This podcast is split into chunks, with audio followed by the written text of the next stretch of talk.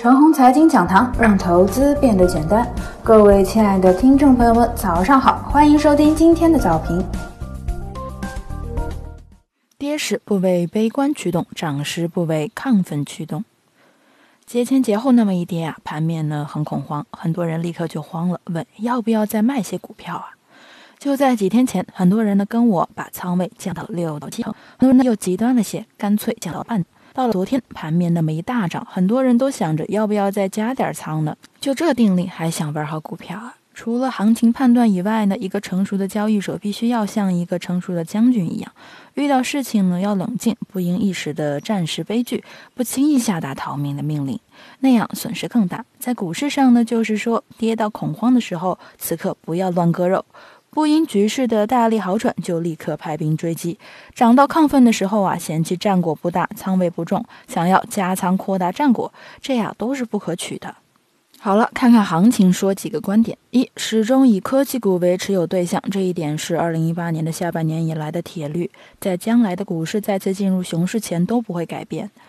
二，科技股始终以领域中的佼佼者为主。要么讲业绩，要么讲细分领域的龙头公司。什么是细分领域呢？就比如啊，做服务器的大概有两到三家公司，做 IDC 服务的大概有两到三家公司，做信息安全的呢，估计也就三家企业，做军工级 FICC 也就两三家。如此种种，还有软件等等各个细分领域，芯片、五 G 各种部件、手机各种零件。电车各个分支的重要企业，这些股票绝对不会出现连板，多数呢都是中长线的上升趋势。如果遇到科技股中连板的个股啊，一定要注意，这类股呢很可能是游资操作的品种，在市场的下一波调整中呢一定会跌回来。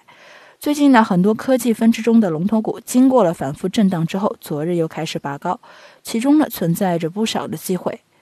三、关于农业股啊，大家一定要记住教训，这和前期的人造肉、稀土股类似，涨起来猛，一旦跌起来呢，又跌回原形，所以啊，不要轻易的参与。四、关于券商等这些金融权重股，我认为呢，也不能够在券商股上过多的浪费感情，券商股啊实在是太多了，大行情太难。二零一九年的八到十二月期间，券商股每次脉冲都给人希望，可是事后来看呢，都是浪费感情。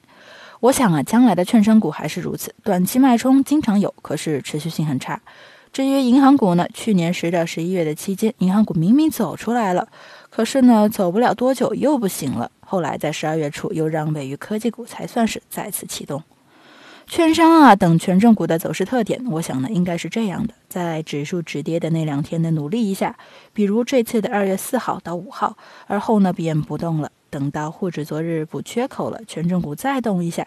接下来呢估计又不动了。等到将来沪指有望冲击节前新高了，券商股再来努力一下，而后呢又不动了。五，按照我们股市的尿性啊，我也不纠结那么多了。我们的股市涨起来绝对不会存在理性的为长远打算的，而是能涨多少就涨多少，而后呢调整到来呢也会跌死人。从这些年的惯例来看呢，每次大坑之后呢都是修复一个月。这次一个期限呢是二月三日到三月三日，历史上一个月的修复段呢有二零一八年的十月十九日到十一月十九日，二零一九年的八月六日到九月九日。以上就是我们今天的全部内容，祝大家股票涨停。